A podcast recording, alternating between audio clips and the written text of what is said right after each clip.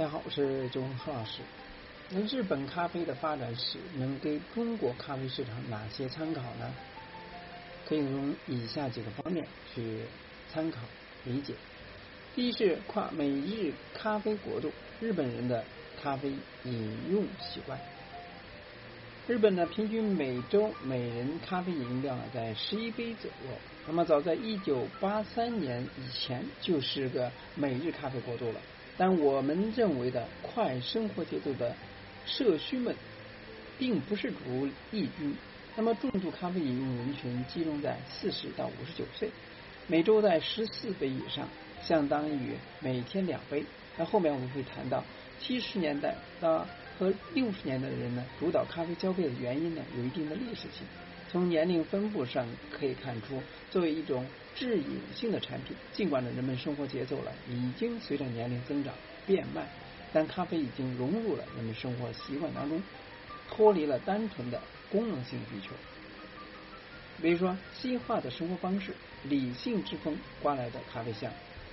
十七世纪之前呢，欧洲人们的日常饮品呢，并不是啤酒。不是啤酒啊，就是葡萄酒。那么酒精有杀毒作用，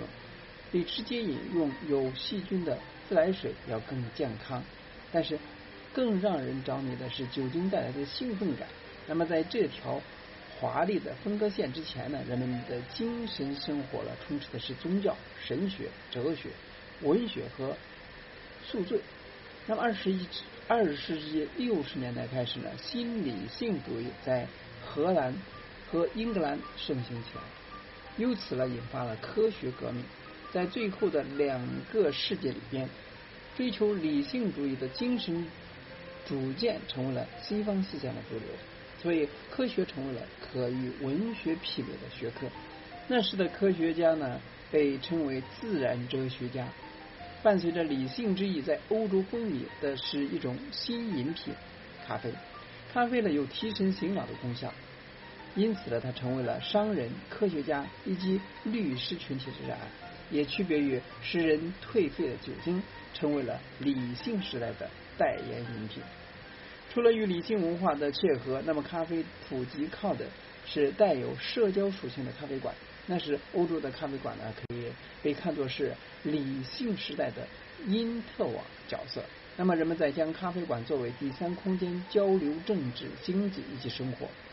所以，欧洲的科学革命呢，包括的经济动机进一步在全球扩展影响范围。那殖民和贸易扩展到东方西化的步伐，所以经济的进步呢，进一步推动了技术的进步，技术又促进了科学的发展。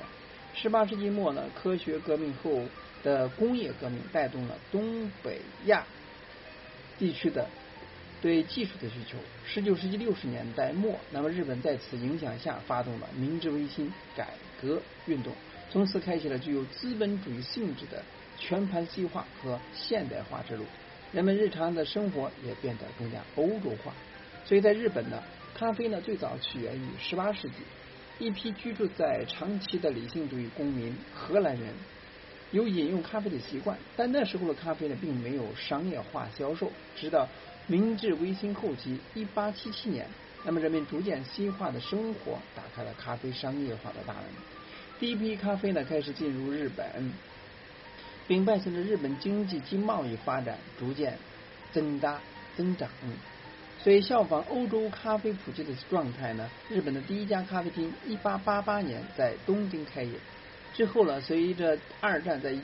一段时间内阻断了咖啡进口。但是在战后了1961年之后，那么咖啡进口又恢复了正常。之后的咖啡进口量呢，就随着日本经济的发展一路走高。也是基于这个大的历史背景，所以日本呢有了第一批咖啡世代，六十年代和七十年代。那么在他们的年轻的这个时代，养成了每日咖啡的习惯，进入了中老年，依旧是日本咖啡市场的主力军。也就六七十年代，那日本的咖啡普及呢，是在西化的特定历史条件下慢慢发展起来的。而中国的咖啡普及之路呢，并不带有那么强的历史文化选择性。所以在全球化的二十一世纪，年轻人面对消费世界，因为互联网的链接已然是平的，喝流行和喜欢比喝文化更容易吸引他们。毕竟，流行是年轻人最大的文化，而喜欢是孕育流行的根基。而相对于奶茶、咖啡呢，是更容易延续到中老年的饮品。用互联网的说法，LTV。更长。那第二点呢是崛起的便利店的咖啡，在日本呢，日本咖啡整体消费呢从一九九六年到二零一七年已经提升到百分之三十二，但是在二零一一年到二零一六年依旧能够在高基数情况下呢实现连续五年的增长。究其原因呢，在于咖啡人群的迭代带来了新的消费趋势。消费的驱动力，那相对于罐装咖啡，年轻人更偏爱新鲜咖啡。由于大多数一一人在家家庭自制咖啡的需求不如六十及七十年代，也就是六零后、七零后，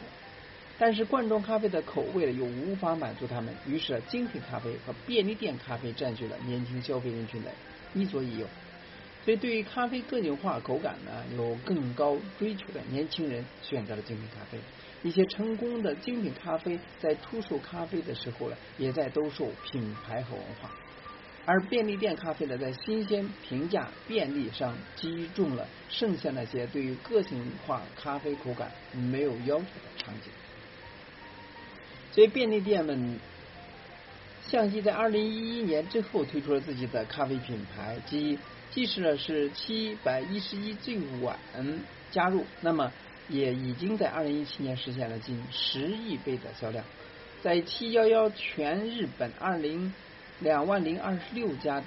便利店当中，截至二零一八年二月，那么有大约两万家 Seven 咖咖啡要渗透率接近百分之百，所以 Lawson 的一万三千九百九十二家便利店当中，二零一八年一月统计有一万两千八百家这个 March。咖啡渗透率百分之九十以上，这些都是日本比较有名的便利店咖啡，销量呢也是在持续增长。这是日本的另一个特点，就是便利店咖啡的崛起。那作为中国战场呢，咖啡是成外卖特征，有中国特色的每日咖啡战役就是外卖咖啡了。整体来看呢，根据每个国家人群消费的历史和文化习惯，咖啡呢在早期作为一种功能性饮品，在竞争面上会有两个维度的考量：一是场景之争，二是人群之争。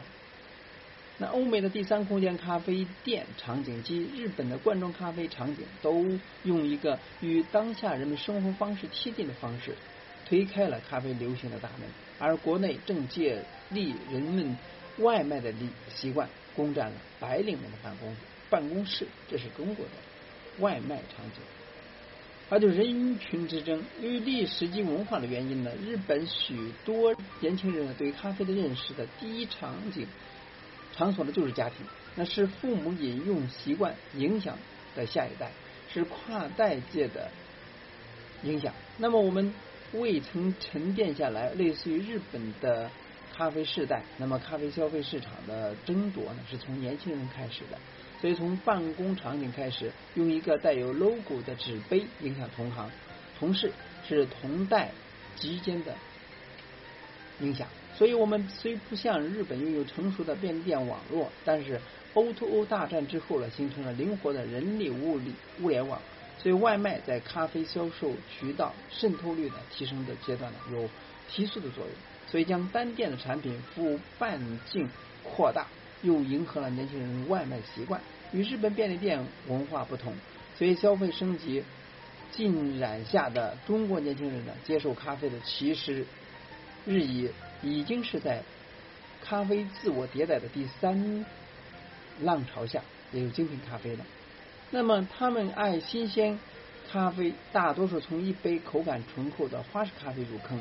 那比起便利可得的功能性、品牌力、网红产品，更容易使他们消费人生当中第一杯咖啡。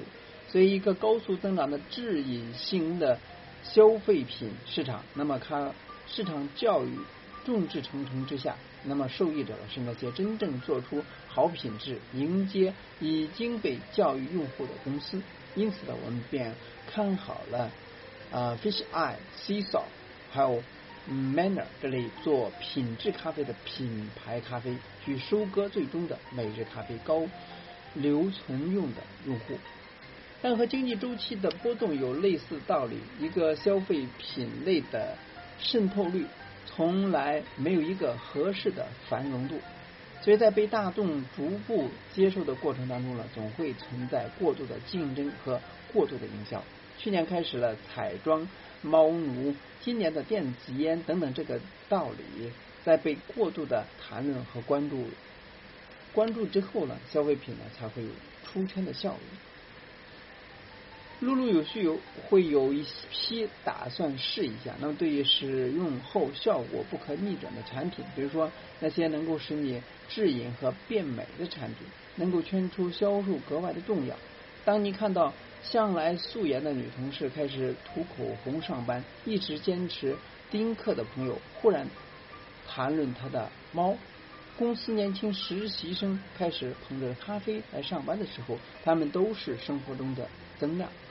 而许多伟大的公司呢，正是从这个增量过程中、常态化的过程中走出来的。所以上通过日本它的发展历史，不管是历史性的存留，还是这个呃中国的外卖场景以及消费习惯的养成，通过中中日的对比的话，那么大约对于中国咖啡市场的发展以及趋势呢，给大家有所提醒。希望大家喜欢。那今天呢就到这里，咱们下次再见。